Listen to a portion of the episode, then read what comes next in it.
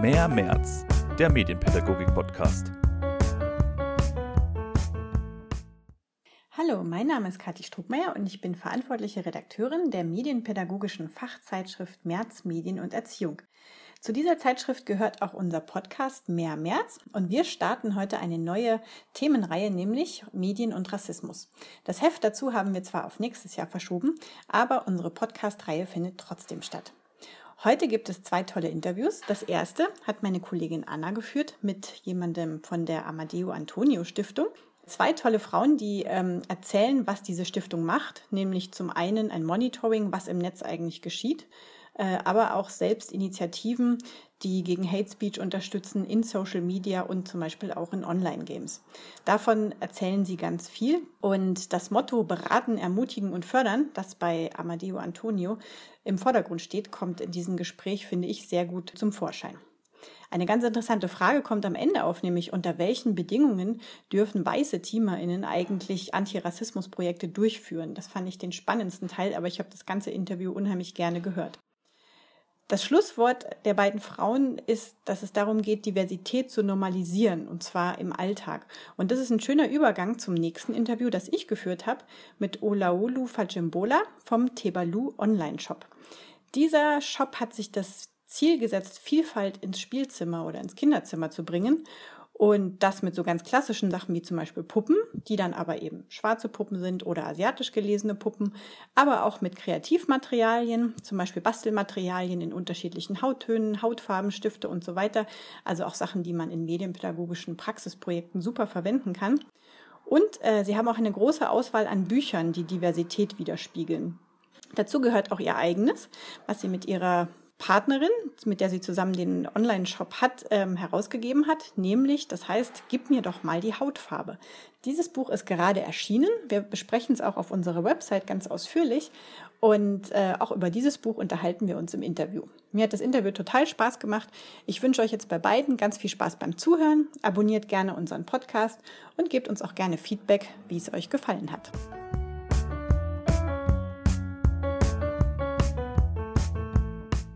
Hallo und herzlich willkommen zu Mehr März. Mein Name ist Anna-Clara Penz und heute am Tag der Aufzeichnung von dieser Podcast-Folge ist der 22. Juli. Und das finde ich trifft sich ganz super, weil es ist der internationale Aktionstag für Betroffene von Hasskriminalität. Das ist ein vom Europarat bzw. von einer Initiative vom Europarat ähm, initiierter Aktionstag an dem mit ganz, ganz vielen Aktionen auf Hass im Netz aufmerksam gemacht wird und auch physisch und psychisch von Hassrede und Hasskriminalität Betroffenen gedacht wird. Und wegen Hass im Netz, aber vor allem auch, wie man darauf reagieren kann, wie man Gegenrede stärken kann und wie man in diesen Zeiten eine gute Debattenkultur pflegen kann und fördern kann. Das sind die Schwerpunkte von der Arbeit von Judith Tuchscherer und von Stefanie Heusinger, die heute bei mir zu Gast sind. Hallo, schön, dass ihr da seid und schön, dass ihr euch die Zeit genommen habt. Hallo. Hallo, vielen Dank für die Einladung. Ihr arbeitet für die Amadeo Antonio Stiftung und ich habe jetzt heute Morgen auf Instagram schon gesehen, dass die Stiftung auf den Aktionstag reagiert. Also der Hintergrund ist das Gedenken an den Anschlag vor fünf Jahren, an dem neun Menschen im Olympia-Einkaufszentrum in München ähm, getötet wurden aufgrund ihres Migrationshintergrunds und ähm, bei euch auf der Seite habe ich gesehen, dass dann eben mit Zeichnungen dieser Personen auch gedacht wird. Und das finde ich einen ganz schönen Aufhänger.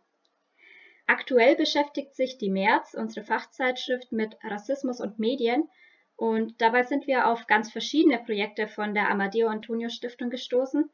Und ähm, ihr seid beide Projektleiterinnen von Projekten der Stiftung, bei denen genau das, also Medien und Rassismus, im Vordergrund stehen. Bevor ich euch vorstellen lasse und äh, ihr eure Projekte Reset und Firewall vorstellt und auch ein bisschen was zu der Arbeit der äh, Amadeo Antonio Stiftung an sich sagt, ähm, mal eine Einstiegsfrage, die ich jetzt so auch ähm, allen anderen Interviewpartnern zu Rassismus und Medien gestellt habe, und zwar Rassismus und Medien, was sind denn eure ersten Assoziationen damit? Genau, Rassismus und Medien.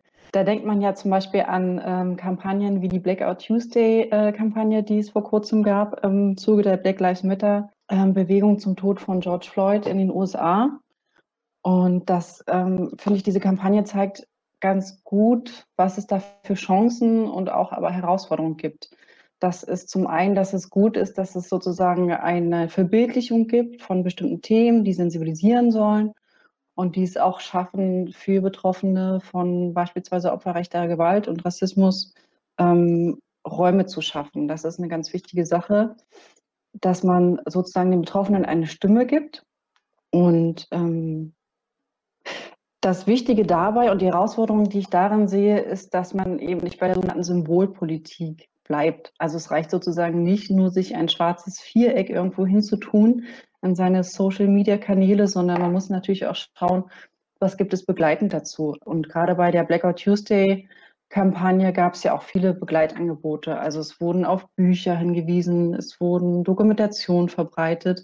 Und das ist das, wo zu sagen, ähm, weiße Menschen beispielsweise, wie, wie ich sie hier in unserer Runde auch sehe, ähm, anknüpfen können. Also dass sie die Angebote wahrnehmen, dass sie eine Dokumentation zum Beispiel über Kolonialismus schauen, dass sie mit ihren Freunden darüber sprechen, dass sie sozusagen aktiv werden, damit sich für die Situation der Betroffenen auch wirklich was ändert. Das ist das, äh, was mir als erstes durch den Kopf ging bei Rassismus und Medien, dass ähm, gerade das Internet eine sehr, sehr große und auch gute Plattform bietet, um Themen eben zu platzieren und auch vor allen Dingen zu verbreiten.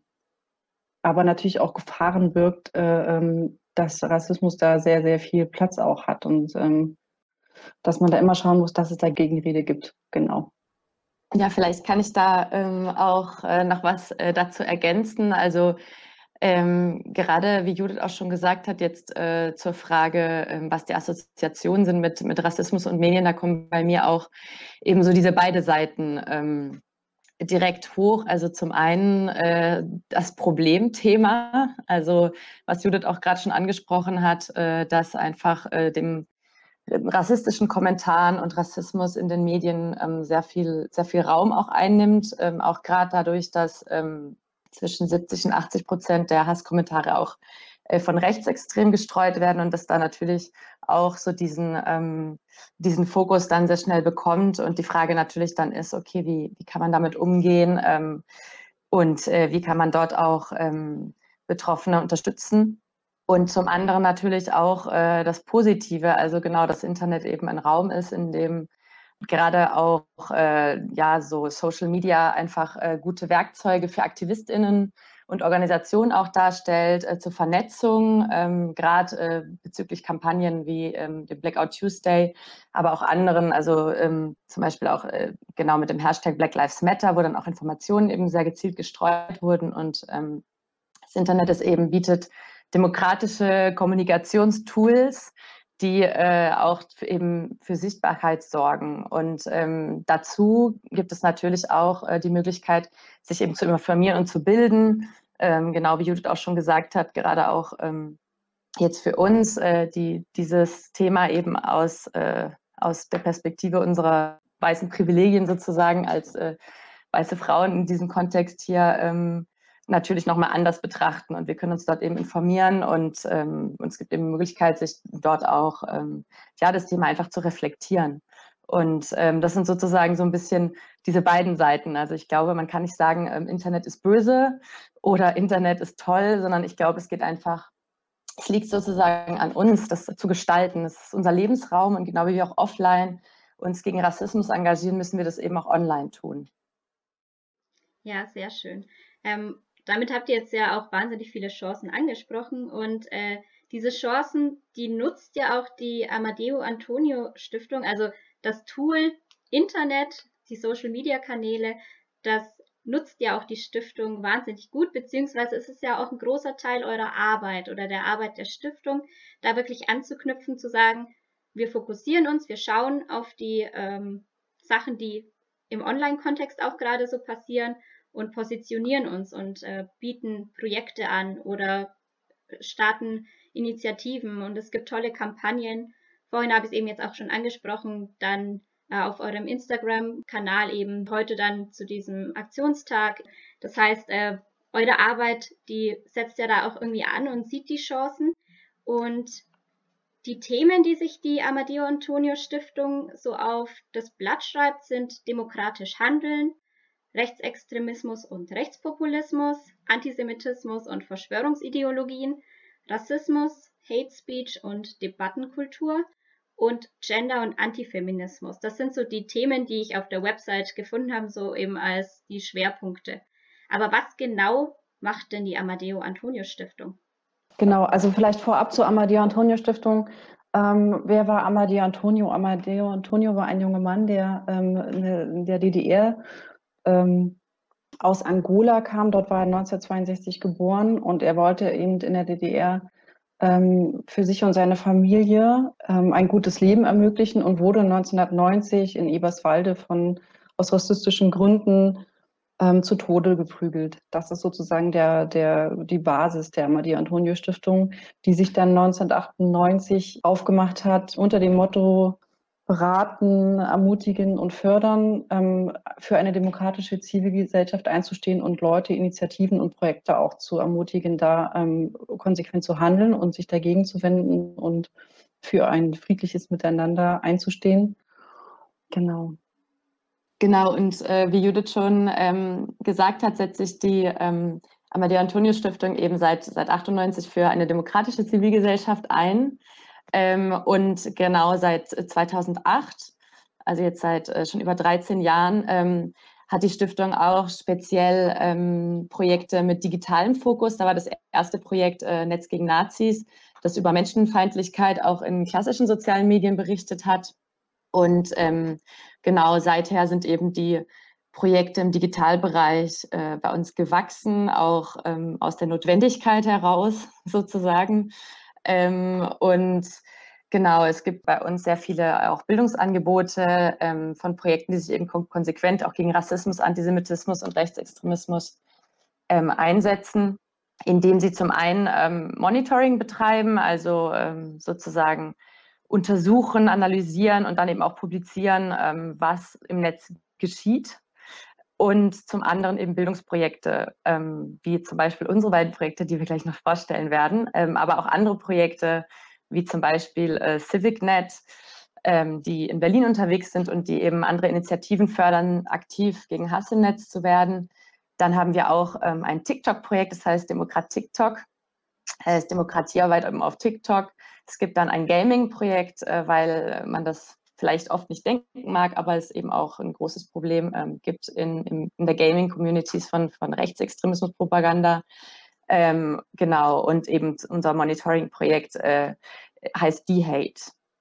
Okay, ich finde es super spannend und man merkt jetzt ja auch, ähm, es hat sich ja wahnsinnig viel verändert und man kann es eigentlich auch gar nicht mehr so trennen, so ähm, Diskriminierung und auch so rassistische Bewegungen, das geht ja alles miteinander einher. Es findet ja alles jetzt auch im medialen Raum statt oder im Internet statt und im Netz. Und wie hat sich da in den letzten Jahren dann so der Stellenwert verändert? Beziehungsweise seht ihr das selber, dass jetzt eigentlich die meisten Projekte schon auf Medien und ähm, also gegen Initiativen im Netz fokussiert sind oder ähm, habt ihr das noch im recht im Gleichgewicht? Wie hat sich denn da der Stellenwert Diskriminierung im digitalen Raum in der Arbeit der Amadeo Antonio Stiftung verändert? Genau, also ich würde sagen, dadurch, dass eben so viele Projekte jetzt auch in den letzten Jahren eben in dem Bereich gewachsen sind, ähm, hat sich, ähm, ist es natürlich äh, dadurch sichtbar, dass es einfach im, ein immer größeres Thema wird.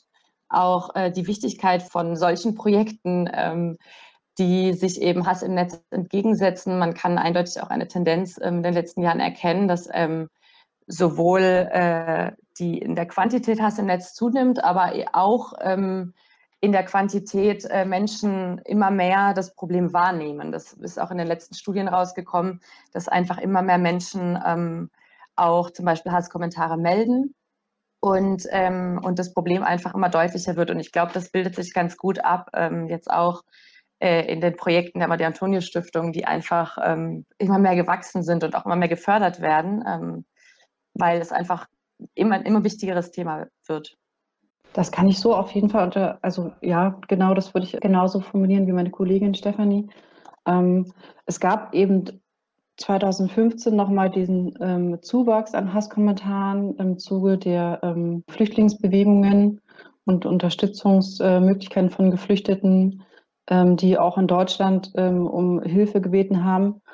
Und was man aber natürlich auch im Zuge der äh, ähm, Corona- bzw. der Pandemie ähm, betrachten kann, ist, dass ähm, der, der Raum des Internets sozusagen sehr, sehr stark auch genutzt wird äh, von zu Hause aus, um seine Verschwörungserzählungen, äh, seine Fake News, seine Desinformation äh, zu streuen.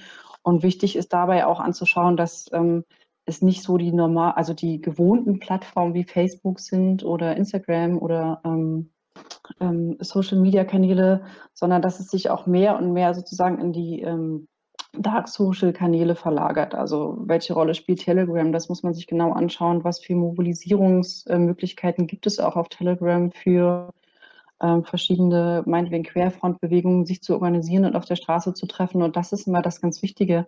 Also ich denke, das Thema im Internet war immer schon wichtig. Deswegen hat ja die Amadeo Antonio Stiftung sich auch frühzeitig oder sehr früh damit äh, beschäftigt und auseinandergesetzt und auch auf die Gefahren hingewiesen. Und ähm, ich denke, wie auch meine Kollegin Stefanie das meinte, die Sensibilisierung dafür ist auf jeden Fall auch sehr stark gewachsen, ähm, da genauer hinzuschauen und auch den digitalen Raum als Raum ähm, wahrzunehmen, wie er auch im Analogen funktioniert. Das ist ja auch ganz wichtig, dass man das immer wieder vermittelt. Ähm, genau. Sehr schön. Ich denke, das ist eine super Überleitung, um eure Projekte mal genauer kennenzulernen, ähm, die ja wirklich dann auch diesen Fokus setzen. In beiden Projekten von euch möchtet ihr insbesondere junge Menschen, aber auch Lehr- und Fachkräfte ähm, dazu befähigen, mit hasserfüllten, menschenfeindlichen, verschwörungstheoretischen und ideologischen Inhalten im Internet umzugehen. Ähm, und da eben mit Gegenrede und demokratischen Narrativen das Ganze auszugestalten. Und bei euch in den Projekten bildet ihr zum Beispiel Trainerinnen, Trainer aus und macht auch Peer-to-Peer-Projekte und Schulungen, was ich super spannend finde. Und genau, ich würde mich total freuen, wenn ihr einfach mal so von euren Projekten, von eurer Arbeit dann auch erzählt und was da eure Schwerpunkte denn eigentlich sind. Ja, vielen Dank für die Frage. Das äh, macht uns natürlich immer Freude, wenn wir von unseren Projekten erzählen können. Und äh, du hast, Anna, aber auch gerade schon äh, eigentlich sehr gut zusammengefasst, um was es in unseren Projekten geht. Ähm, ich kann noch vielleicht kurz was Ergänzendes zu, zu Firewall ähm, Hass im Netz begegnen sagen. Das ist das Projekt, das ähm, ich an dieser Stelle hier vertrete. Und ähm, genau, bei uns, äh, wir, bilden, wir bilden in den nächsten drei Jahren ein, ein bundesweites äh, Trainerinnen-Netzwerk auf, ähm, das ähm, überall dort dann Workshops zum Thema Hass im Netz anbieten kann, wo sie ähm, gewünscht und benötigt werden. Und unser Projekt ähm, ist von dem Bundesministerium für Justiz und Verbraucherschutz gefördert und ähm, genau möchte generell eben Menschen befähigen, ähm, mit diesen ähm, hasserfüllten, menschenfeindlichen und so weiter Inhalten im Netz umzugehen. Und da ist für uns auch als ähm, als Zielgruppe wichtig, dass wir zum einen ähm, junge Menschen mit jungen Menschen zu dem Thema arbeiten, weil sie einfach auch äh, Protagonistinnen äh, momentan sind im, im Netz. Und zum anderen aber auch möchten wir Lehr- und Fachkräfte befähigen, ähm, mit diesem Thema umzugehen. Und genau gerade auch dort äh, sehen wir einfach ein großes, eine große Nachfrage ähm, zum einen auch äh, mit so Fragen wie, was mache ich denn jetzt, wenn in der WhatsApp-Gruppe meiner Schulklasse äh, irgendwelche äh, rassistischen äh, Sharepics äh, geteilt werden oder auch, was mache ich äh, auch an, an, meiner Universität, wie gehe ich auch ähm, genau in meiner, in, in, meiner Klasse sozusagen selbst damit um, wie kommuniziere ich auch zu dem Thema. Und da merken wir auch einfach, dass ganz oft auch die Frage ist, okay, was kann ich denn tun? Dort. Und das ist einfach auch der Fokus von unserem Projekt, dass wir sozusagen nicht nur darüber reflektieren, ähm, was passiert gerade, was auch wichtig ist, das erstmal zu erkennen und zu sehen, okay, was ist gerade eigentlich los, äh, was ist das Problem, was, wie sieht Hass im Netz aus? Äh, der sieht nämlich oft viel subtiler aus, als man sich das denkt und versteckt sich hinter Humor, hinter Bildern, ähm, hinter äh, bestimmten Genau, also fast schon Kuschelfotos und das ist dann natürlich ganz wichtig zu erkennen, was der Inhalt dann ist und, ähm, und natürlich auch zu erkennen, was das dann letztendlich für Betroffene bedeutet. und diese betroffenen Perspektive auch nochmal äh, zu reflektieren und aber darüber hinaus dann sozusagen auch zu erkennen, okay, ähm, welche Handlungsstrategien kann ich denn einnehmen? Ähm, da ist natürlich ganz wichtig, erstmal sich selbst auch nicht in Gefahr zu bringen ähm, und sich in so einem sicheren Raum auch zu bewegen und zu schauen, okay, was kann ich natürlich aus meiner Position heraus überhaupt ertragen oder was möchte ich auch äh, machen? Also wie, wie, wie stark möchte ich handelnd eingreifen? Aber dann gibt es natürlich verschiedene ähm, Optionen des Umgangs. Also möchte ich zum Beispiel eben einen Hasskommentar melden, ähm, möchte ich den kommentieren, möchte ich Gegenrede üben, möchte ich positive Erzählungen verbreiten, ähm, möchte ich das ignorieren, vielleicht möchte ich auch einfach jetzt gerade oder kann es gerade nicht äh, darauf eingehen.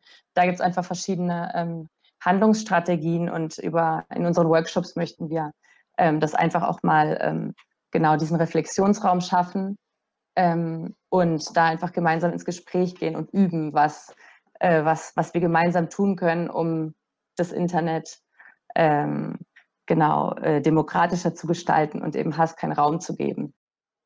Genau, da kann ich mich nur anschließen. Ähm, das Projekt, was ich koordiniere, heißt äh, Reset Jugend gegen Hass im Netz. Das wird gefördert von der Stiftung Mercator und ist ähm, anders als Firewall auf Sachsen fokussiert.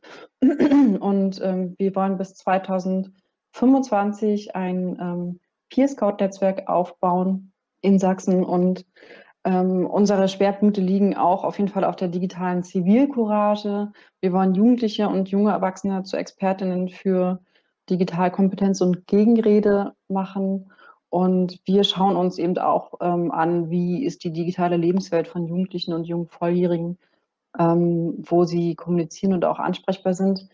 Wir konzentrieren uns vor allen Dingen auf den außerschulischen Bereich. Also wir werden dann in offenen Räumen der ähm, ähm außerschulischen Jugendarbeit tätig sein und wollen sozusagen die Jugendlichen und jungen Menschen dort abholen ähm, und Umgangsstrategien, äh, wie meine Kollegin auch gerade auch so schön schon ähm, erzählt hat, Umgangsstrategien zu Hate Speech vermitteln, aber auch für Themen sensibilisieren, was ist digitaler Selbstschutz und was bei uns auch ein ganz wichtiger Punkt ist, ähm, wie kann eine Vernetzung aussehen, die daraus entsteht, eine digitale Vernetzung. Und ähm, das machen wir eben über den von dir auch angesprochenen ähm, Ansatz der Peer Scout Ausbildung. Also wir wollen ähm, junge Menschen von 18 bis 27 erreichen und ausbilden und sensibilisieren für die Themen, die dann wiederum ähm, andere Jugendliche und junge Menschen ab 14 Jahren in den Räumen der außerschulischen ähm, Bildung erreichen. Und was bei uns auch noch wichtig ist, dass wir, wenn wir uns in diesen Räumen bewegen, auch die JugendarbeiterInnen mit ähm, anschauen und diese dann auch mitnehmen und sensibilisieren für, was ist Hate Speech, wie erkenne ich das überhaupt und wie kann eine extreme Rechte sich auch im Internet organisieren, dass das auch tatsächlich ernst genommen wird, neben, dem, ähm, neben der Tatsache, dass sozusagen die jugendliche Lebenswelt fast ähm, oder zu großen Teilen auch eben ähm, digital stattfindet. Das ist, glaube ich, ein ganz, ganz wichtiger Aspekt und dass wir die JugendarbeiterInnen dort vor Ort auch ähm, unterstützen in, in ihren Handlungsstrategien. Wie kann man dann den Jugendlichen im digitalen Raum auch begegnen? Wenn man mal den Blick auf die Prävention legt, wenn ihnen irgendwas begegnet, was vielleicht ähm, in Richtung Diskriminierung gehen könnte. Genau, das ist ähm, das, was Reset macht. Und ich freue mich sehr darauf.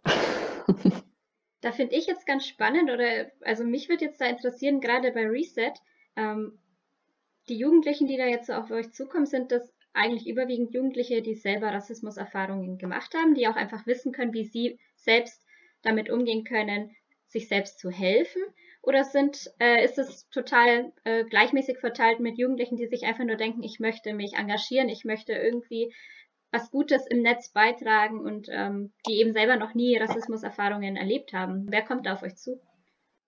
Genau, wir in unserem Projekt Reset sind ansprechbar für äh, Jugendliche und junge Menschen, die sich einerseits einsetzen wollen für Zivilcourage im digitalen Raum, die sozusagen etwas gegen Rassismus tun wollen, die vielleicht auch wie Stefanie für ihr Projekt auch äh, stark gemacht hat, das eigene Handeln reflektieren möchten, um so äh, zu schauen, ähm, wie man auch bei sich selber anfangen kann, um für eine diskriminierungsfreie äh, Gesellschaft eben auch im digitalen Raum einzustehen.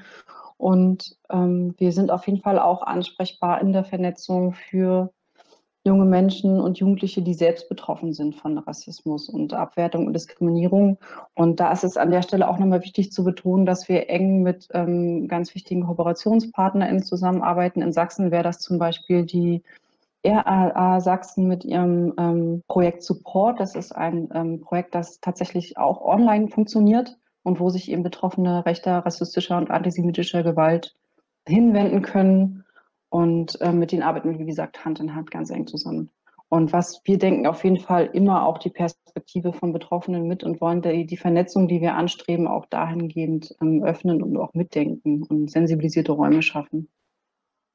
Was ich jetzt da auch nochmal ganz spannend finde, gerade eben dadurch, dass dann die Peer Scouts sich ähm, ausbilden lassen können und das dann auch wirklich Jugendliche sein können, die eben selbst Rassismuserfahrung gemacht haben, weil was ich eben jetzt schon in Projekten öfter mitbekommen habe, gerade wenn es dann um Antidiskriminierungsdiskurse gibt, dass dann irgendwie so ein bisschen vorgeworfen wird, ja, wenn die Teamer selber noch nie eine Rassismuserfahrung gemacht haben, ist es wahnsinnig schwer. Ähm, wie wird das umgesetzt? Es ist unglaublich wichtig, dass wir äh, als weiße Menschen auch über Rassismus sprechen und ähm, die Frage, die wir uns natürlich in unseren Projekten stellen, ist, wie man dann darüber spricht. Also wir müssen als weiße Menschen ähm, auch in unseren ähm, Workshops und ähm, unseren Fortbildungen ähm, immer mitdenken und auch ähm, dafür sensibilisieren, dass man keine unreflektierten Reproduzierungen von Rassismus ähm, auch in der äh, Bildungsarbeit einbaut, dass man äh, stets und ständig die Betroffenenperspektive wahrt und auch vor allen Dingen ernst nimmt, dass man nicht zusätzlich, wenn auch ungewollt, stigmatisiert.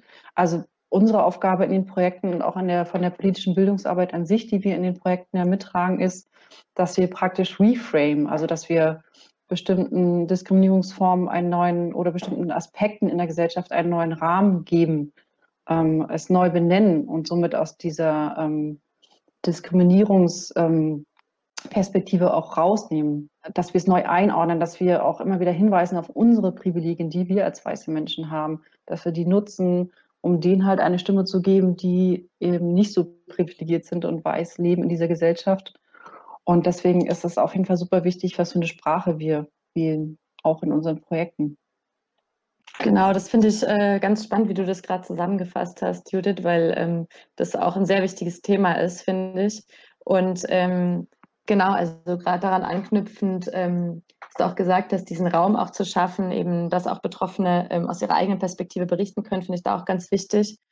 Und ähm, genau, auch bei unserem Trainerinnen-Netzwerk ähm, ist für uns dann ganz wichtig, dass eben auch Menschen, die aus einer betroffenen Perspektive ähm, berichten, ähm, da viel Raum gegeben wird, ähm, dass sie eben auch Workshops geben und dann eben auch sozusagen in natürlich nochmal in einen ganz anderen Kontakt kommen können mit Jugendlichen, jungen Menschen, die in den Workshops sitzen und eben auch aus dieser Perspektive ähm, dann den Hass erleben und Rassismus.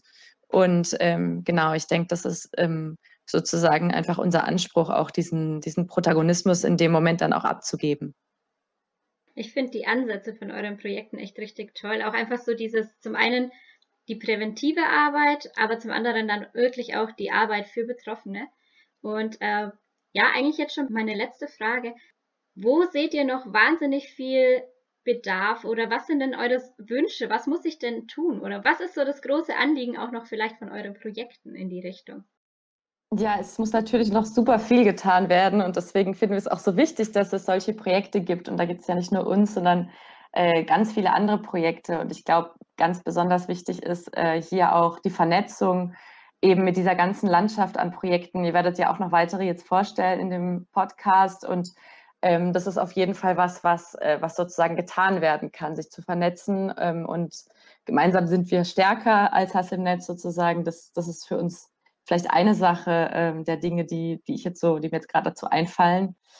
Genau, das zweite ähm, wäre sozusagen, dass es wichtig ist, einen Reflexionsraum zu schaffen, in dem nochmal ganz gezielt über ähm, Hass im Netz gesprochen wird, weil ähm, die Umfragen, äh, zum Beispiel die Forsa-Befragung zeigt, dass irgendwie 25, 95 Prozent äh, der jungen Menschen Hasskommentare im Netz sehen, wahrnehmen. Ähm, aber ähm, es ist dann ganz wichtig, dass es sozusagen auch ähm, einen Reflexionsraum gibt und Bildungsmaterialien, die ganz gezielt das einfach nochmal ansprechen. Es ist ja auch so, dass äh, auch im schulischen Rahmen das bestimmt an, an gewissen Stellen in Curricula schon immer so auch mitfließt. Das Thema einfach äh, auch natürlich im Offline-Raum, das Thema Diskriminierungen ähm, auch Rassismus, wie gehe ich damit um, ähm, obwohl zum Beispiel das Thema äh, der Kolonialgeschichte, deutschen Kolonialgeschichte immer noch äh, viel zu wenig besprochen wird. Aber ähm, genau deswegen ist es eben wichtig, dass es solche Räume gibt, in denen einfach ähm, da nochmal gezielt Handlungsoptionen auch ausprobiert werden können und in denen auch PädagogInnen ähm, eben geschult werden, ähm, zu diesem Thema zu arbeiten. Da schließe ich mich voll an, ähm, dass ich äh, sozusagen ganz genauso ähm, es ist wichtig, genau sich zu vernetzen. Es ist wichtig, Räume zu schaffen. Es ist wichtig, ähm, die Perspektive von Betroffenen ähm, sichtbar zu machen, aber auch ernst zu nehmen. Es ist wichtig, ähm, Diversität auch in den Medien, in den sozialen Netzwerken zu normalisieren, dass sich das sozusagen auch gesellschaftlich so widerspiegelt und als das wahrgenommen wird, was es ist eben ähm, der Alltag, es ist einfach so, wir sind eine diverse Gesellschaft, das ist on und offline einfach ähm, gleich. Und jeder sollte dieselbe Chance haben zu partizipieren, auch im Netz. Ähm, es ist wichtig, dass es bei Hate Speech ähm, ähm, strafrechtlich äh, verfolgt wird, dass die, dass die straf strafrechtlich relevanten Sachen ernst genommen werden. Es ist aber genauso wichtig bei, wir nennen das Toxic Speech, das sind sozusagen ähm, ähm Diskriminierungsreden, die nicht strafrechtlich relevant sind, aber trotzdem ähm, einen Widerspruch brauchen. Das ist wichtig, dass sozusagen die Zivilgesellschaft, ob jung oder alt, egal in welcher ähm, Institution sie sich gerade bewegen, das auch ähm, wahrnehmen, ernst nehmen und dagegen sprechen. Also die digitale Zivilgesellschaft bzw. die digitale Zivilcourage ist das, was wir unbedingt stärken müssen, unabhängig von ähm, oder auch unabhängig von strafrechtlich äh, relevanten Verfolgungsmechanismen. Und ähm, das ist das, wofür wir uns auch stark machen bei der Amadeo Antoni Stiftung im Projekt Firewall und auch bei Reset. Finde ich auch wirklich toll, was eure Projekte da so vorantreiben. Und da wünsche ich euch ganz, ganz, ganz viel Erfolg und finde es super wichtig, was ihr für Arbeit leistet und hoffe, dass sich da wirklich auch in den nächsten Jahren auch das Bewusstsein irgendwie auch nochmal wandeln wird und dass ähm, das wirklich vielleicht auch in den schulischen Kontext einbezogen wird, dass viel mehr darauf geachtet wird, äh, wie kann man sich im Netz sicher bewegen, wie kann man im Netz reagieren, wie kann man äh, jemandem Hilfestellung geben oder wie kann man selber äh, sich verteidigen oder wo, wo kann man sich hinwenden, wenn man selber betroffen ist. Und da finde ich eure Arbeit richtig spannend. Da wünsche ich euch ganz, ganz viel Erfolg und bedanke mich ganz herzlich, dass ihr jetzt heute mir so viel erzählt habt. Ja, vielen Dank auch für die Einladung von unserer Seite. Ähm, das war ein spannender Austausch und ähm, es ist auch ganz toll, dass diesem Thema ähm, jetzt in eurem Podcast äh, so viel Raum gegeben wird. Und ähm, genau, ich wollte an dieser Stelle einfach auch nochmal sagen, wer noch mehr zu dem Projekt ähm, Firewall auch erfahren möchte, der kann der Homepage von der Amadeo und Schöne Stiftung ähm, unser, unsere Projektseite aufrufen und da stehen dann eigentlich auch alle Infos drin. Ähm, wir werden dieses Jahr auch im Oktober noch eine Multiplikatorinnen-Schulung ähm, anbieten, äh, für die man sich dann noch anmelden kann. Und ähm, wer interessiert ist, kann uns einfach auch gerne schreiben an unsere E-Mail-Adresse zum Beispiel. Ähm, das ist bei uns firewall at amadeo-antonio-stiftung.de. Und wir freuen uns wirklich, da auch in Kontakt zu kommen, auch mit ähm, anderen Projekten oder auch PädagogInnen, die ähm, sich für einen Austausch interessieren und genau, freuen uns da einfach auf, äh, auf Nachrichten. Super, ich bedanke mich auch vielmals für die Einladung. Ich fand es auch sehr spannend, ähm, mit euch im Gespräch zu sein. Und uns findet man natürlich auch auf der Homepage der Amadeo Antonio Stiftung unter Reset. Und auch wir werden im Herbst eine Ausbildung für die Peer Scouts starten Wer ähm, sich da jetzt angesprochen fühlt, der kann sich gerne an reset at amadeo-antonio-stiftung.de wenden. Und ähm, wir freuen uns auf euch. Und ähm, genau, danke. Mehr März, der Medienpädagogik-Podcast. Heute ganz herzlich bei mir im Podcast Olaolu Fajembola von Tebalu, dem Online-Shop für diverses Kinderspielzeug. Ähm, ja, Olaolu hatte die Idee für diesen Tebalu-Shop, der eben Vielfalt und Diversität im Kinderzimmer verspricht. Und sie ist auch Mitautorin eines tollen Buches, was jetzt ab 16. August erscheint. Und das heißt, Gib mir mal die Hautfarbe, mit Kindern über Rassismus sprechen. Ola Olu, herzlich willkommen bei Mehr März. Vielen Dank für die Einladung. Ich freue mich sehr, heute mit dir zu sprechen. Genau, erzähl doch vielleicht einfach mal kurz von dir, äh, von deinem beruflichen Werdegang. Ähm, äh, hast du sowas gemacht, wo man automatisch am Ende einen Spielzeugladen eröffnet oder wie, wie kam es quasi dazu oder bist du eine Quereinsteigerin? Also wie bist du auf die Idee gekommen und wie, wie ging es bis dahin sozusagen? Genau, also ähm, ich komme aus äh, ursprünglich aus dem schönen Süddeutschland, also ich bin in Stuttgart geboren, dort aufgewachsen und ähm, wie das dann eben so ist, ähm, bin ich als schwarze Deutsche oder Deutsch-Nigerianerin ähm, dort aufgewachsen und habe mich nicht in den Kinderbüchern und den Spielsachen gesehen in meiner Kindheit.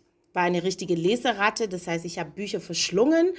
Und ähm, ich glaube, mir fiel jetzt nicht unbedingt auf, dass ich oder meine Lebenswelt, meine Perspektive jetzt nicht in den Kinderbüchern präsent war. Ähm, ich bin Kulturwissenschaftlerin, das heißt, ich ähm, habe erstmal äh, nach, nach der Schule bin ich dann nach Leipzig und dann bin ich äh, nach Leipzig nach Berlin gekommen, um Kulturwissenschaften zu studieren und habe auch lange im kulturellen Umfeld, also als Kulturmanagerin, als Kultur- und Projektleiterin im Kulturbereich gearbeitet.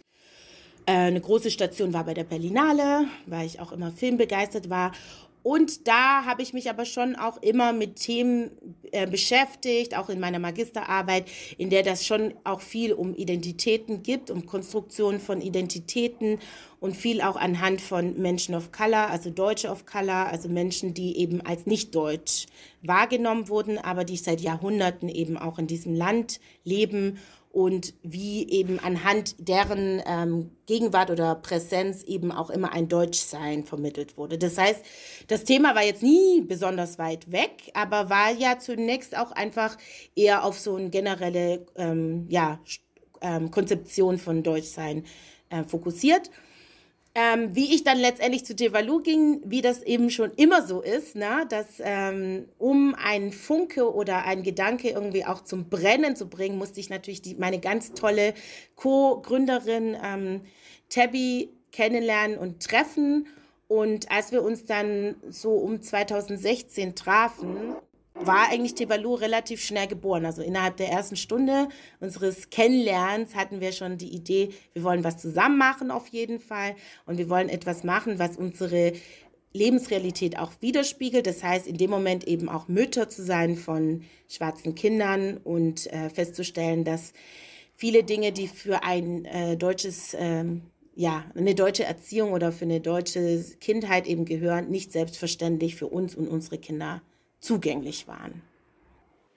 Jetzt habt ihr dieses Projekt gestartet, ähm, 2016, so richtig an den Start gegangen seid ihr dann 2020? 18. Ah, okay, 2020 bin ich drauf aufmerksam geworden, okay. Genau. Also ja. 2000, äh, Sommer 2018 sind wir dann online gegangen. Das heißt, ähm, es war auch total spannend, weil zu dem Zeitpunkt eben ähm, genau, wir einfach auch online gehen wollten und auch nicht länger warten wollten.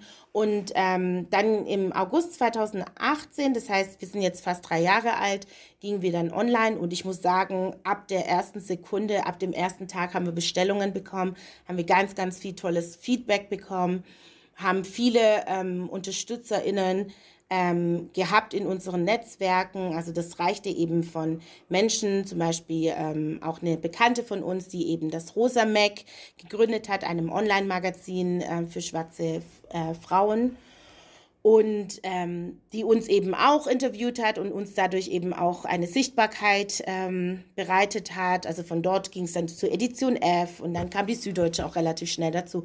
Das heißt, äh, von Anfang an hatten wir diese ähm, auch professionellen weiblichen Netzwerke, die uns sehr, sehr unterstützt haben, aber auch ganz viele Kulturinstitutionen hier in Berlin, die uns eingeladen haben zum ähm, Buchfestival einen Stand zu haben und zu präsentieren. Und das waren natürlich schon ganz, ganz tolle Möglichkeiten, gerade für Gründerinnen, so mit offenen Armen äh, ja, angenommen zu werden und Plattform zu bekommen, sich sichtbar zu machen, von der eigenen Idee zu sprechen. Aber letztendlich auch ganz, ganz tolle Kundinnen, die halt von Anfang an sofort verstanden haben, warum diese Idee super wichtig ist und uns von Anfang an auch unterstützt haben vielleicht auch einfach auf diese Idee gewartet haben, dass sie ja. endlich da in so einem Laden auch einkaufen können. Absolut. ich meine, definitiv da. Genau, alle, die uns, gerade wenn wir auch Stände hatten, das war natürlich am Anfang noch viel, viel wichtiger als Social Media, weil so, Social Media gibt es ja hunderte von Plattformen. Aber da ist es natürlich auch super schön, dass sobald Leute eben auch unseren Stand gesehen haben, die Bücher, die wir hatten, die ähm, Spielsachen, die wir hatten, dann war das eben selbsterklärend. Ne? Das ist dann ein Tisch gewesen, in der Menschen Tränen in den Augen hatten, Kinder auf uns zukamen und sagten, oh, guck mal, Mami, das Kind da auf dem Buch, das sieht ja aus wie ich oder das ist ja unsere Familie oder Erwachsene, die zu uns kamen und sagen, oh Gott, ich muss mein inneres Kind heilen, indem ich jetzt so eine Puppe hätte ich halt gerne gehabt als Kind und all diese Momente Momente haben uns natürlich sofort auch ähm, zu, uns zurückgespiegelt, wie wichtig diese Idee ist und dass es nicht einfach nur eine schöne Idee ist, die, ähm, die halt neben vielen anderen guten Ideen einfach existieren, sondern dass sie tatsächlich auch lebensverändernd bzw. super wichtig ist für eine heterogene Gesellschaft, in der wir ja auch alle leben, dass alle Sichtweisen Perspektiven, Lebensrealitäten auch in den Fantasiewelten und in den Spielsachen der Kinder abgebildet sein soll. Jetzt hast du gerade schon erzählt, dass Medien euch auf jeden Fall geholfen haben, also Interviews auf großen Online-Magazinen, Social Media und so weiter. Das ist nämlich meine nächste Frage. Was glaubst du, welches Potenzial haben Medien, also sowohl klassische wie Zeitungen, Fernsehen und so weiter, als auch Social Media, sowohl beim Bekämpfen von Rassismus, aber auch beim Empowerment von eben Familien of Color oder ähm, ja, Menschen, die sich einfach für rassismuskritische Arbeit engagieren. Ja, also äh, Medien haben natürlich einen wahnsinnig großen Einfluss darauf. Also Nummer eins, sie filtern natürlich auch die Komplexität unserer Welt, also die ähm, ne, sie erschaffen ja Nachrichtenwert, indem sie den Fokus auf bestimmte Themen legen oder eben auch nicht. Und dadurch ähm, vermitteln sie ja eine, ich in Anführungszeichen, äh, Realität oder ähm, Perspektive, die ähm, sie eben auch mitprägen. Das heißt, wenn sie natürlich in dem Moment äh, uns als eine Initiative oder als eine Plattform, als ein Unternehmen sehen, äh, in aller Ernsthaftigkeit, auch das, was wir eben darstellen, eben dem auch mit Ernst begegnen, dann ähm, ist es natürlich so, dass sie, wir dadurch an äh, Kundinnen oder an Menschen herantreten, die vielleicht noch nicht sich mit diesen Themen befasst haben, aus ganz unterschiedlichen Gründen. Das sind jetzt nicht unbedingt Menschen, die, sagen wir mal, ignorant sind oder sich einfach nicht für das Thema interessieren. Also wir beide, also sowohl Tabby als auch ich, kommen ja vom deutschen, sage ich mal, Provinzen. Von daher, und das ist ja die Realität, die größere, also die äh, weitaus größere Realität ist, dass die meisten Menschen ja nicht aus den großen urbanen Gegenden, also Städten kommen. Das heißt, dass diese Leute überhaupt eine, ähm, eine Idee bekommen von unserer Arbeit, von uns erfahren, ähm, ist nur möglich, wenn Medien eben auch den, äh, ihren, ihr, ihr Licht eben auf uns leuchten und dadurch sozusagen als Gatekeeper die Zugänge zu eben auch Menschen, die nicht äh, aus Hamburg, München, äh, Berlin kommen, äh, denen die Möglichkeit geben, einfach von unserer Idee zu erfahren und äh, unsere Idee mitzutragen. Auch sie arbeiten und bekämpfen ähm, Ungerechtigkeit oder Rassismus und freuen sich, wenn sie Möglichkeiten und Plattformen bekommen, in der sie eben in den Kitas, in den Kindergärten, in den Tageseinrichtungen auch Materialien bekommen, in der ihre Kinder, die auch dort sehr heterogen sind, ähm, wertschätzende und ähm, empowernde Bücher und Spielmaterialien denen zukommen lassen können. Ja, also ich habe auch schon total von euch und ähm, es gibt ja auch ein paar andere noch, die so einfach diverse Kinderbücher empfehlen, profitiert. Und ich finde es auch total angenehm, weil ich eben auch zwei Kinder habe und schon einfach darauf achte. Wir lesen zwar auch Klassiker, die man dann ja, auch manchmal ein bisschen erklären muss, aber eben auch, es gibt einfach so viele, ähm, mittlerweile immer weniger Klassiker tatsächlich und immer mehr neue Bücher, weil eben in den Klassikern gibt es einfach keine Diversität. Ne? Also muss man einfach so ja. sagen. Oder wenn, dann eher noch eine ähm, ja, rassistisch gerahmte ähm, ja. Äh, oder sexistisch auch. ja, oder auch genau, sexistisch, genau. Gender ist ja auch so ein ganz wichtiges Thema für Ja. uns. So, also Und manches wir- kann man ja dann korrigieren beim Genau. Vorlesen, aber Ja, eben ja. auch nicht alles. Ja? Oder ich denke mir, auch wenn es so viele coole, tolle neue AutorInnen gibt, die sich auch dem Thema Absolut. widmen, warum muss man dann auch irgendwie noch die alten so lesen? Absolut. Aber trotzdem äh, ist man ja natürlich auch überfordert, äh, okay, wo, wo, wo kriege ich das jetzt her? Und da finde ich es immer super, auf so eine Seite zu gehen, wo ich dann einfach weiß, okay, da finde ich auf jeden Fall irgendwie was, auch wenn ich jetzt ein Geschenk suche, ein Buch oder so. Und dafür finde ich auch, also für mich jetzt als Mutter auch soziale Medien einfach so cool, wenn man eben so schnell einfach Ja. auch die ganzen Angebote mit einem Schlag parat Ja. hat. Und ich wüsste jetzt zum Ja. Beispiel keinen Buchladen, wo ich mich jetzt so äh, da beraten lassen würde oder so. Ne? Jetzt haben wir über Bücher schon gesprochen. Ähm, wie siehst du es denn mit so ähm, auch Spielen? Also ihr habt ja bei euch eher analoge Spiele wie Memories, Puzzles und äh, auch so Lernspiele. Aber mit digitalen Spielen, äh, wie ist es da mit der Abbildung allein schon von ähm, Menschen of Color und aber auch mit dem Thema Rassismus und so weiter? Also ich meine, ähm, meistens reflektieren ja die Medien auch das ab, also oder die kreativen Köpfe, die hinter den, ähm, ja, als Produzentinnen, als Autorinnen, als Regisseurinnen und so weiter, ähm, diese ähm, repräsentieren ja sozusagen auch immer ihre eigenen Welten. Das heißt, ähm, ähm, wenn wir jetzt von Büchern sprechen, dann ist es ja klar, weiße Kinder sind natürlich sehr dominant in äh, deutschen Kinderbüchern, weil natürlich der, die Autorinnenschaft auch sehr weiß ist und sie ihre eigenen Lebenswelten eben auch abbilden. Ne? Und nicht nur die AutorInnen, dann steht dahinter auch eine Industrie, die natürlich auch entsprechend homogene Perspektiven, sage ich, mehrheitlich hat. Und so ist es also gerade auch bei den Medien, also gerade auch bei den digitalen Medien oder bei den, ähm, ähm, bei den digitalen Spielen. Ähm, da ist es ja ähnlich. Also wie gesagt, es ist jetzt nicht der Fokus von Tebalu, zumindest jetzt noch nicht. Ähm, aber insgesamt, gerade wenn wir auch äh, Artikel dazu lesen oder Studien dazu haben, ist es natürlich auch eine sehr, sehr weiße Welt, eine sehr, sehr männliche Welt. Und ähm, das spiegelt natürlich auch wieder, dass wahrscheinlich die kreativen Köpfe und die ähm, Autoren, äh, also die Autoren und die äh, Regisseure und die Spieleentwickler entsprechend eben auch eher männlich, eher weiß, eher bildungsbürgerlich und so weiter und entsprechend diese Themen auch in ihrer, ähm, in ihren Produkten realisieren. Also ich meine, häufig werden auch eher Männer angesprochen als auch Frauen. Also auch darin gibt es ja eine krasse Schieflage, die eben auch durch eine Etablierung und Entwicklung eben auch von diversen ähm, Zugangsmöglichkeiten, Bildungsmöglichkeiten, auch von klein auf eigentlich ähm, starten müsste, damit eben auch Mädchen erkennen, okay, spielen kann ich auch na, ich, ich kann auch Spiele entwickeln und die zwar nicht sexistisch aufgeladen sind und dann geht es nur noch um Kuchenbacken. Also ich habe auch eine Tochter, die dann, wenn irgendwie was gescannt wird, sehe ich schon, dann gibt es irgendwelche Putzspiele und Schönheitsspiele und dann gibt es irgendwelche Koch- und Backspiele und so. Und wenn wir halt eben nicht in diesen ganz stereotypen äh, Rollen bleiben möchten, müssen eben Mädchen auch empowered werden ein größeres Themenspektrum für sich zu entdecken, angesprochen zu werden und diese dann letztendlich auch in eine berufliche, professionelle Ebene zu erheben, vielleicht langfristig und daraus eben neue Ideen, Spieleideen zu entwickeln. Treten da so App-Entwickler an euch auch heran zur Beratung zum Beispiel? Habe ich mir gerade so gedacht, wäre ja eigentlich naheliegend. also dadurch, dass wir ja momentan noch gar nicht so im dem digitalen Bereich sind, ähm, weniger. Also genau, aber jetzt ähm, sprechen wir ja sicherlich noch darüber. Gerade der Verlag, Belz Verlag, kam auf uns zu auch ähm, und das war natürlich total schön, weil das naheliegend war, das, was wir eh in unseren Social Medias eben auch als Aufklärungsarbeit sozusagen zu vermitteln und festzustellen, dass es im deutschsprachigen Bereich fast nichts dazu gibt.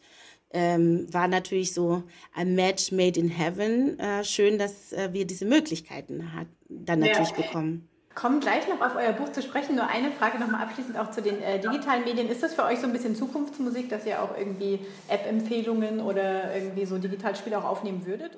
Auf jeden Fall. Einfach auch, weil, ähm, wie du schon gesagt hast, ich, wir sind ja auch Mütter, wir sind ähm, auch Eltern und sehen natürlich, ähm, dass unsere Kinder in dieser digitalen Welt aufwachsen und wie wichtig es ist, also nicht nur mit, der, also, ne, mit dem strafenden Daumen oder Zeigefinger zu kommen und zu sagen, nee, nee, alles schlecht und immer nur Bücher lesen, sondern natürlich ähm, verstehe ich absolut, dass sie einen Unterhaltungswert haben.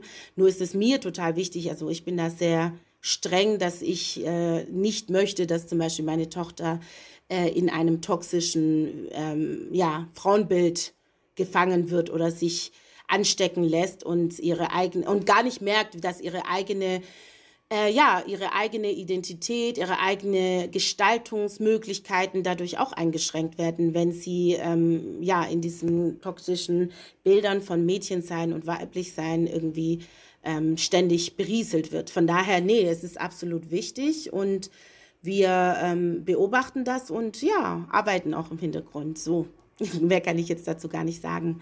Aber ja, ja super spannend und äh, wichtiger Bereich auf jeden Fall.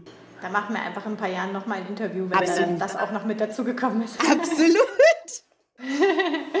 genau, zu eurem Buch. Vielleicht kannst du darüber noch ein bisschen erzählen. Jetzt äh, ist noch das Rezensionsexemplar nicht rechtzeitig angekommen, aber ihr postet ja auf Instagram immer schon auch so Ausschnitte, dass ich auf jeden Fall schon so einen Eindruck habe. Ähm, ich fand ja auch diese Reihe, die ihr jetzt hattet, super. Das wird man ja wohl noch sagen dürfen. Mit so kurzen, kleinen, ähm, ja, eben, das wird man ja wohl noch sagen dürfen oder eben auch nicht und einfach total coolen, knappen Erklärungen, in denen man, also wo man aber sofort irgendwie drauf einsteigen kann und sich das gut nachvollziehen kann. Man kann es als Diskussionsanlass nehmen, man kann einfach selber mit sich selber ein bisschen ähm, ja. reflektieren, äh, habe ich sowas oder sage ich sowas auch mal oder ja, vieles lässt sich auch übertragen, aber genau, wie, also wie ist das Buch aufgebaut und was war so euer Anliegen dabei? Genau, also ähm, das Jahr 2020 war für uns einfach ein sehr, sehr, äh, war ja für alle, also für die gesamte äh, Welle, äh, Welt, also äh, unsere Erde, war es ja doch ein sehr, ähm, ja, also hat ja eine Zensur stattgefunden. Wie, was das alles, äh, in welcher Weite und äh, Dimension das stattgefunden hat, werden wir erst in ein paar Jahren ermessen können. Aber für uns bedeutete zusätzlich zu dieser Pandemie natürlich auch, dass ähm, mit dem Tod, also mit der Ermordung auch von George Floyd in den USA und dem Erstarken auch der Black Lives Matter Bewegung, ähm, wir natürlich sehr, sehr viele Anfragen bekommen haben. Ne? Und ein, in Deutschland muss man ja sagen, ein neu entdecktes Interesse am, ähm, am Thema Rassismus. Ähm, ist ja nicht erst seit 2020 da, ist schon sehr, also sehr viel älter und haben ja auch viele Menschen schon, tolle Menschen haben ja schon viel auch dazu gesagt, aber jetzt war eben ein großes Interesse da. Das heißt, wir wurden auch häufig interviewt dazu und ähm, wir stellten eben fest, es waren häufig eben auch immer die gleichen Fragen, die gestellt wurden. Ah, habt ihr schon mal Rassismus erlebt? Wie können wir mit Kindern über Rassismus sprechen, weil wir natürlich auch im Kinderbereich arbeiten. Und da formte sich in uns auch schon so die Idee, okay, ähm, letztendlich sind das ja auch immer die ähnlichen Fragen, die kommen. Und wir merken, dass es ein krasses Unwissen auch gibt zu diesen Themen also in allen Bereichen, einmal ein historisches Wissen dazu, aber auch natürlich ein Umgangswissen oder auch ein, ähm, eine Rassismusdefinition, die super eng am Nazismus ist. Und solange ich kein Nazi bin, bin ich natürlich auch nicht rassistisch. Und da wurden Dinge zusammengebracht, die einfach gar nicht so zusammengehören. Ne? Die sind natürlich, sage ich mal, artenverwandt, aber äh, Rassismus ist einfach eine Ideologie, die unser aller Leben prägt. Und da formte sich bei uns schon die Idee, dass wir da eigentlich was dazu schreiben, weil es einfach gerade für die Zielgruppe auch Eltern, ne, die auch mit, mit ihren Kindern darüber sprechen möchten ne, und, äh, mehr, und ganz viel Unsicherheit haben, dass wir da schon anfingen, okay, wir sollten etwas dazu tun. Und dann kam, wie gesagt, Belz dann auch auf uns zu und waren super offen auch für das, was wir ähm, gerne machen möchten, haben auch sehr, sehr viel Unterstützung bekommen. Und daraus entstand eben unser Buch, was jetzt am 18. August veröffentlicht wird. Gib mir mal die Hautfarbe mit Kindern über Rassismus sprechen. Und wie ich schon gesagt hatte, das ist so aufgebaut, dass wir, dass es uns total wichtig war, einmal einen historischen ähm, Einbettung eben von Rassismus als eine Ideologie vorzunehmen und darin natürlich auch auf Kolonialismus eingehen möchten und wie diese eben im deutschen Bildungssystem viel zu wenig Platz bzw. überhaupt nicht existent ist. Dann ging es eben auch darum, um Begriffsklärung. Ne? Ähm, wie werden schwarze Menschen noch benannt? Also was sind in rassistische Begriffe? Weil viele so, hm, wir wissen jetzt auch nicht, wie wir euch jetzt benennen sollen. Es gibt einfach Interessensverbände, es gibt große Verbände, die definieren, wie die Mehrzahl der Menschen sich als schwarze Menschen benannt werden sollen. Und, ähm, und wir wollen nicht, dass Einzelne sagen, ja, okay, dieser alt veraltete Begriff oder dieser rassistische Begriff, mein Kumpel hat gar nichts dagegen, deswegen, ja, dein Kumpel, da hast du eine besondere Beziehung zu dieser Person, aber übertrage das nicht auf alle Menschen. Nur weil ich meinen mein Freund Schatz nenne, werde ich nicht alle Männer Schatz, Schatz nennen, so weißt du? Oder wenn wir ein Schnuffihase, ist das halt einfach ein privater Name, den es gibt sozusagen einen Konsens zwischen diesen Gruppe von Menschen oder diesen zwei Menschen, was wir nicht übertragen. Und ähm, das war uns einfach total wichtig, das nochmal einzuführen. Es gibt bestimmte Begriffe, es gibt rassistische Begriffe, einige werden wir auch nicht nennen, weil die wurden schon überall genannt, die müssen wir nicht nochmal nennen finden sich ja leider noch in diesen schönen sogenannten Klassikerbüchern oder in alten Liedern und Spielen. Äh, das müssen wir nicht nochmal benennen. Und aber es gibt auch ganz konkrete Handlungsanweisen, wie kann ich ein Gespräch mit einem Kind aufbauen ne? und über Rassismus sprechen. Wie begegnet mir Rassismus in alten Klassikern, in, ähm, bei Karneval, ähm, in Schule und Kita. Was kann ich da tun? Ähm, aber auch schöne ähm, Tipps zum Beispiel, wie eben auch empowernde Kinderbücher zum Beispiel oder Spielsachen zu lesen sind. Wer ist in den Büchern beispielsweise und so weiter. Also das Buch hat halt ganz viel auch so Histor also eine genau historische Einbettung. Dann eben geht es auch um konkrete Beispiele und Handlungsanweisungen, aber auch äh, um Empowerment, also wie man als Eltern auch schwarze Eltern und weiße Eltern eben auch selbst kritisch in die Buchregale schauen kann und sehen kann, okay, welche Bücher äh, könnten vielleicht auch mal aussortiert werden. Oder wenn sie nicht aussortiert werden, weil es so schöne Bücher sind, die an mein inneres Kind aus meiner Kindheit sprechen, wie bette ich das ein, wie spreche ich mit meinem Kind darüber, dass bestimmte Begriffe fallen oder dass bestimmte Bilder gezeigt werden und so weiter. Bist du da eher dafür, das dann so zu lesen, wie es geschrieben ist, und es quasi zu erklären und als rassistisch einfach zu bezeichnen, was es ja ist? Oder, also ich mache es manchmal so, dass ich dann verändere im Vorlesen und mir was anderes ausdenke. Also ähm, tatsächlich ist es bei mir so, dass äh, wir gar nicht so viele Klassiker haben. Also meine Tochter ist auch äh, zweisprachig, Deutsch-Englisch es gibt einfach schönere Bücher, denke ich mal. Aber ich muss äh, sagen, zum Beispiel, weil als ich äh, in London war und dann äh, begegnete mir in einem äh, Shop einfach eine äh, Pippi Longstocking. Und dann dachte ich so, ach, vielleicht ist es mal ganz spannend, die englische Übersetzung zu lesen. Vielleicht ist die nicht so toxisch wie die deutsche. Ähm, letztendlich ähm, ist die jetzt immer noch Pippi und äh, aber mir begegnete im ersten Band dann auch dieses äh, Bild von ihr, wie sie erzählte in einer ähm, ich glaube, relativ am Anfang, da geht es ein bisschen darum, Pippi einzuführen, ihren Charakter einzuführen und dass sie eben gerne flunkert und so weiter. Und da fiel mir eben zum Beispiel auf, dass es einem nicht, noch nicht lesenden Kind gar nicht so sehr diese Metaebene auffallen wird, weil es Pipi sagt äh, in einem Kapitel, dass sie in Kongo war und im Kongo würden alle Menschen rückwärts laufen und die würden immer lügen, so. Aber ein Kind, was, sage ich mal, vier, fünf Jahre alt ist, noch nie was von Kongo gehört hat und nur hört, es ist ein Land in Afrika und ähm, glaubt ja erstmal das. Also das Kind hat ja überhaupt nicht eigenes Wissen, um dem, diesem Wissen was entgegenzusetzen. Das heißt, die Eltern wissen, die flunkert, aber das Kind kriegt das ja überhaupt nicht mit.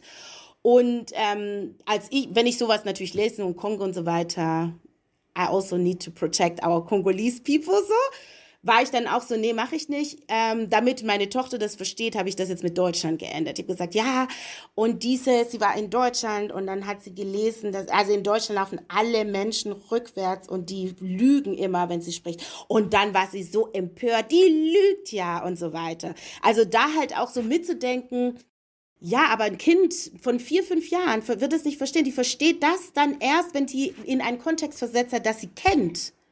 Und wenn du dann natürlich anfängst, gerade als ein weißes Kind, was vielleicht tatsächlich nur Afrika aus einem Tierbuch kennt oder aus irgendeinem Stereotypen, sage ich mal, Kontexten kennt, wird es halt lernen, ja, im Afrika ist es ja vielleicht bei den Menschen so, bei uns ja nicht, aber bei denen ist es ja eventuell so. Und dann vermischt sich da ein ganz toxisches Wissen und, äh, das, na, und die Eltern können es kaum noch auffangen, weil das ist ja dann in so eine Nostalgie-Bubble eingebettet, was super schwierig ist.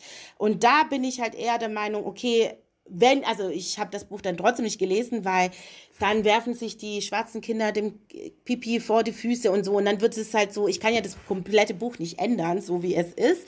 Deswegen kann ich es auch einfach stecken lassen. Aber solche Momente finde ich dann auch, wenn äh, gerade bevor vielleicht auch mit Nostalgiebüchern, also nostalgischen Büchern gekommen wird, da denke ich auch immer so, ich lese es auch erstmal alleine selbst erstmal, um zu sehen, ist das Buch echt noch so toll. Ich habe zum Beispiel auch Bücher von, ich war ein ganz großer Erich Kästner-Fan und dann habe ich gemerkt, wenn ich die lese, dass ganz viele Wörter ich noch erklären muss, weil das so ein altes Deutsch ist, also sehr veraltetes, was sie zum Teil ja heute gar nicht mehr verstehen, ne? wenn wenn von Kassette die Rede ist, das verstehen ja schon die Kinder von heute kaum, aber alte Begriffe und so, das ist dann äh, Schuhwichse zum Beispiel, das kennt meine Tochter überhaupt nicht, also deswegen, da, also da finde ich immer ganz schwierig auch zu schauen, okay, sind die Bücher per se, ist das so wertvoll oder ist es etwas, was eher in einem emotionalen Moment angebettet ist, weil ich erinnere mich, wie die Oma mit mir sprach, darüber sprach und das ist noch meiner Lebensrealität sehr nah, aber ich weiß ja ganz genau, unsere Kinder, die wachsen ja anders auf, als wir aufgewachsen sind. Also ich glaube eher, das ähm, wäre relevant, finde ich, ähm, um nochmal darauf zurückzukommen. Aber wie gesagt, mit Pipi oder mit anderen Klassikern ist, bin ich auch durchaus bereit, die wieder zurückzustellen. Oder wenn sie älter ist, zu sagen, guck mal, das hat sich halt auch verändert. Ne? Früher wurde das eben auch geschrieben, um zu verstehen, so haben Leute zu einem bestimmten Zeitpunkt auch über schwarze Menschen gedacht, eventuell, oder haben gar keine Ahnung eigentlich gehabt, wie schwarze Menschen sind, aber das war das Bild, das stereotype Bild, rassistische Bild, was einfach geläufig war. So. Ja, danke. Ähm, jetzt bin ich kurz im.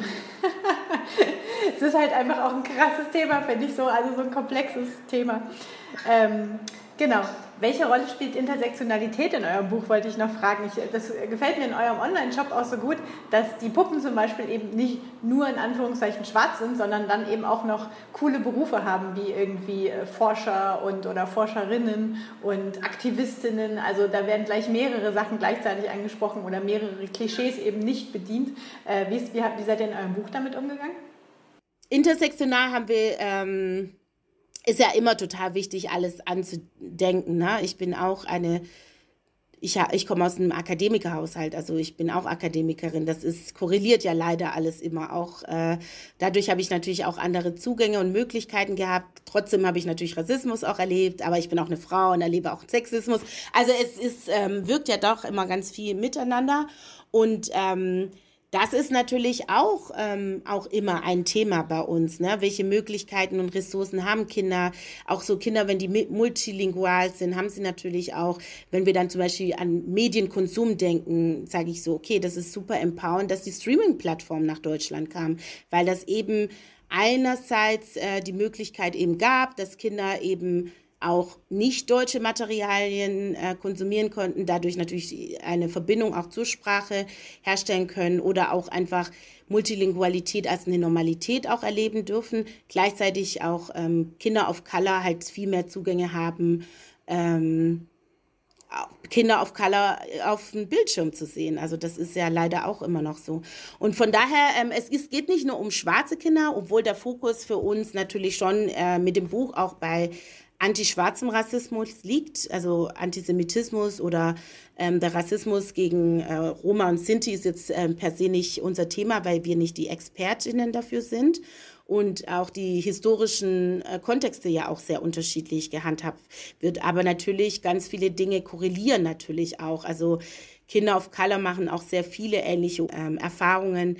Ähm, in einem Kapitel geht es um eine Studie, in der es eben auch um Bildungszugänge und Bildungschancen geht von Kinder of Color. Und dann geht es halt nicht nur um schwarze Kinder, sondern eben alle Kinder, die Rassismuserfahrungen haben, in der einfach klar belegt wird, dass ihnen die Zugänge zu höherer Bildung zum Beispiel erschwert wird und so weiter. Und Gender spielt ja auch nochmal eine Rolle, aber das sind alles eben auch ähm, Kontexte, die immer mitfließen ähm, manchmal auch äh, natürlich auch angedacht und angesprochen werden, aber der Fokus ist da schon eher so eine Lebensperspektive, um Rassismus als eine strukturierende Form auch nochmal zu verstehen. Wir kommen jetzt schon so ein bisschen auf die Zielgerade. Hast du so einen, ähm, so einen abschließenden Wunsch zum Thema jetzt nochmal Medien und Rassismus, sei es jetzt an die Medien selber, an die Anbieter oder auch an die Nutzer und Nutzerinnen? Ähm ich glaube, insgesamt sind wir in einer äh, krassen Transformationsphase, in der natürlich auch immer viel Backlash dann wieder kommt. Aber ich glaube, dass sich Deutschland gerade schon im, ja, in übersteigendem Tempo oder in einem ungewohnten Tempo vielleicht für Deutschland tatsächlich modernisiert auf vielen, vielen Aspekten was ähm, natürlich, ich würde sagen, mit Wachstumsschmerzen vergleichbar ist. Also viele Menschen fühlen sich vielleicht verloren, denken, es ist jetzt voll übertrieben, bestimmte Themen ständig zu lesen und zu hören und zu konsumieren ständig. Aber letztendlich ist es ja auch so im Verhältnis zu der Präsenz von schwarzen Menschen und Menschen of Color, die über Jahrhunderte ganz viel Bullshit sich ertragen mussten, vernichtet wurden, verfolgt wurden und, und, und ist das halt nichts im Vergleich dazu. Und, ähm, und am Ende ist es so, eine gerechtere Gesellschaft, eine gerechtere Welt ist eine gerechtere Welt für alle von uns. Also das ist ja nicht nur für eine bestimmte Gruppe, sondern die Menschen, die an der Front kämpfen dafür, dass es, ähm, dass Zugänge, Bildungszugänge allen Kindern ermöglicht wird, dass ähm, marginalisierte Menschen bessere Zugänge zum Gesundheitssystem, zum Wohnungsmarkt, zum Arbeitsmarkt, zu allen Bereichen bekommen, ist eine äh, Entwicklung, die natürlich für eine Gesellschaft, für alle unermesslich und positiv ist. Also je besser Kinder, alle Kinder ausgebildet werden, desto besser können sie sich in ihren jeweiligen Tätigkeitsfeldern finden und davon profitiert letztendlich eine Gesellschaft. Also ein System, was auf Unterdrückung äh, beruht, ist halt ja nur für ganz wenige, auch weiße Menschen bringt es Vorteil. Aber ich weiß nicht, ob das ein Vorteil ist, wenn man Menschen ausbeutet. Also keine Ahnung. Von daher, nee, ich äh, glaube, wir müssen es einfach aushalten. Ich finde die Zeiten sehr, sehr spannend und freue mich und denke, endlich passieren diese Dinge. Ähm, ich finde es äh, gut, was gerade passiert. Gut für alle. Ja. Auf jeden Fall. Ich will nochmal äh, auf euer Buch hinweisen, also 18.8., gib mir mal die Hautfarbe. Ähm, du hast gesagt, Medien spielen auch eine Rolle drin. Also von daher auch für alle, glaube ich, MedienpädagogInnen, die zuhören, auch toll. Wobei wir ja auch viel zum Beispiel in Trickfilmprojekten und so weiter auch basteln und malen, wo ja gerade dieser Klassiker mit der Hautfarbe ähm, ja auch noch eine Rolle spielt. Und ich schätze mal, dass man wahrscheinlich auch in so ein kreatives Medienprojekt ähm, das Buch gut einbauen kann. Deswegen lohnt sich auf jeden Fall die Lektüre sozusagen aus beruflicher und sowieso ja. natürlich aus privater ähm, Perspektive. Ich wünsche euch ganz viel Erfolg für den Shop. Ich wäre total gespannt, wenn ihr auch äh, ja, quasi nochmal erweitert um äh, digitale Elemente, dann ja. irgendwie da auch nochmal zu gucken, was passiert da. Wir bleiben da auf jeden Fall dran und in Kontakt und danke für die Zeit, die du für uns heute genommen hast. Vielen Dank.